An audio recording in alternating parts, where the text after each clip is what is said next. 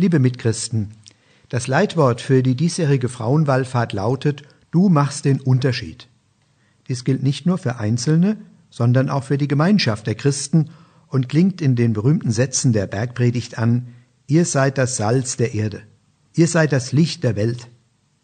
Diese Zusage Jesu ist zugleich eine Aufforderung, dass wir uns als Christen einmischen sollen in unsere Welt und uns mit unserem Engagement und unserer Meinung einbringen sollen in die Gesellschaft. Daher möchte ich auf einige gesellschaftliche Wirklichkeiten und Entwicklungen hinweisen, die durch das Coronavirus und die damit verbundenen Infektionsschutzmaßnahmen zutage getreten sind. Von einem auf den anderen Tag konnten die Kinder nicht mehr in den Kindergarten oder in die Schule gehen. Für alte Familienmitglieder waren Einrichtungen der Tagespflege plötzlich geschlossen. Viele Familien hat dies an den Rand ihrer Möglichkeiten gebracht, zumal die Erwerbstätigen häufig von zu Hause aus ihre Berufstätigkeit ausüben mussten. Es zeigte sich, wie umfangreich die Familien durch Kinderkrippen, Kindergärten, Kinderhorte, betreute Schulen sowie Altenheime und Altenpflegeeinrichtungen entlastet sind sodass die Erwerbstätigen ihrer Berufstätigkeit nachgehen können. Beinahe hätte ich gesagt, damit die Erwerbstätigen ihrer Berufstätigkeit nachgehen können. Die Familien haben sich nach den Bedingungen der Berufs- und Arbeitswelt zu richten. Nur in Mangelberufen sind Arbeitgeber bereit, sich auch nach den Bedürfnissen der Familie zu richten. Aus meiner Sicht ist hier dringend ein Umdenken nötig, nicht nur als Lehre aus der Corona-Pandemie. Die Pandemie hat die Wirtschaft in eine große Krise gebracht, denn sie offenbart die Schwächen des globalen Kapitalismus, in dem die einzelnen Teile der Produktion von Waren in aller Welt gefertigt und durch Lieferketten zusammengefügt werden. Dies macht die Wirtschaft anfällig und bringt eine enorme Belastung der Umwelt mit sich. Es wird dort produziert, wo die Löhne am niedrigsten und die Umweltstandards am großzügigsten sind. Wo die Produktion nicht verlagert werden kann, nämlich in der Bauwirtschaft und der Landwirtschaft, werden Arbeitskräfte geholt, die ohne ihre Familien in anderen Ländern in Sammelunterkünften hausen, die auch bei uns zu Brennpunkten der Virusinfektion geworden sind. Ein weiteres hat das Virus gezeigt.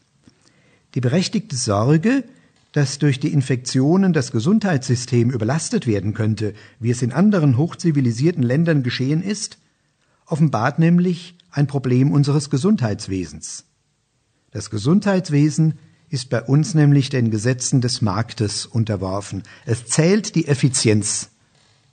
Das hat sich in diesen Zeiten als eine große Schwäche erwiesen. Ich möchte nicht nur auf Bedenkliches hinweisen, das durch das Coronavirus zutage getreten ist, sondern auch auf sehr Positives. In unserer so differenzierten Gesellschaft, in der die Menschen in verschiedenen Milieus leben, wurde schlagartig bewusst, dass wir als Menschen zusammengehören und dass das Virus keinen Unterschied zwischen Lebenswelten macht. Dass die Menschen die Infektionsschutzmaßnahmen beachten ist auch ein Ausdruck dafür, dass sie die gleiche Würde aller Menschen respektieren. Es ist sogar noch mehr. Eine ganze Gesellschaft nimmt Rücksicht auf alte und kranke Menschen, die durch das Virus besonders bedroht sind. Der Satz eines Politikers, man könne nicht so viel Rücksicht nehmen auf Menschen, die in einem halben Jahr sowieso sterben, hat bundesweiten Protest hervorgerufen. Das hätte ich an Aschermittwoch nicht für möglich gehalten, als das Bundesverfassungsgericht assistierten Suizid legalisierte. Der Bundestag lag mit seinem Sterbehilfegesetz vom 10. Dezember 2015 in der Beurteilung dessen, was die Menschen empfinden, richtig. Schließlich hat mich auch die Entschlossenheit beeindruckt, mit der die verantwortlichen Politiker und die Menschen in unserem Land das Virus bekämpft haben und bekämpfen. Solch eine Entschlossenheit würde ich mir auch für den Kampf gegen den Hunger wünschen. Nach den Angaben der Ernährungs- und Landwirtschaftsorganisation FAO sterben täglich 24.000 Menschen an den Folgen von Hunger, drei Viertel davon Kinder unter fünf Jahren. Am Coronavirus sind bisher etwa 2000 Menschen täglich verstorben. Wenn alle gesellschaftlichen, politischen, wirtschaftlichen und militärischen Kräfte mitwirken würden, könnte der Hunger in der Welt wirksam besiegt werden. Wir müssten vielleicht in unserem Wohlstand einige Abstriche machen. Wir könnten aber dann das, was wir haben, guten Gewissens genießen. Möge die Entschlossenheit im Kampf gegen das Virus ein Vorbild sein für die Entschlossenheit im Kampf gegen andere Krankheiten der Menschheit.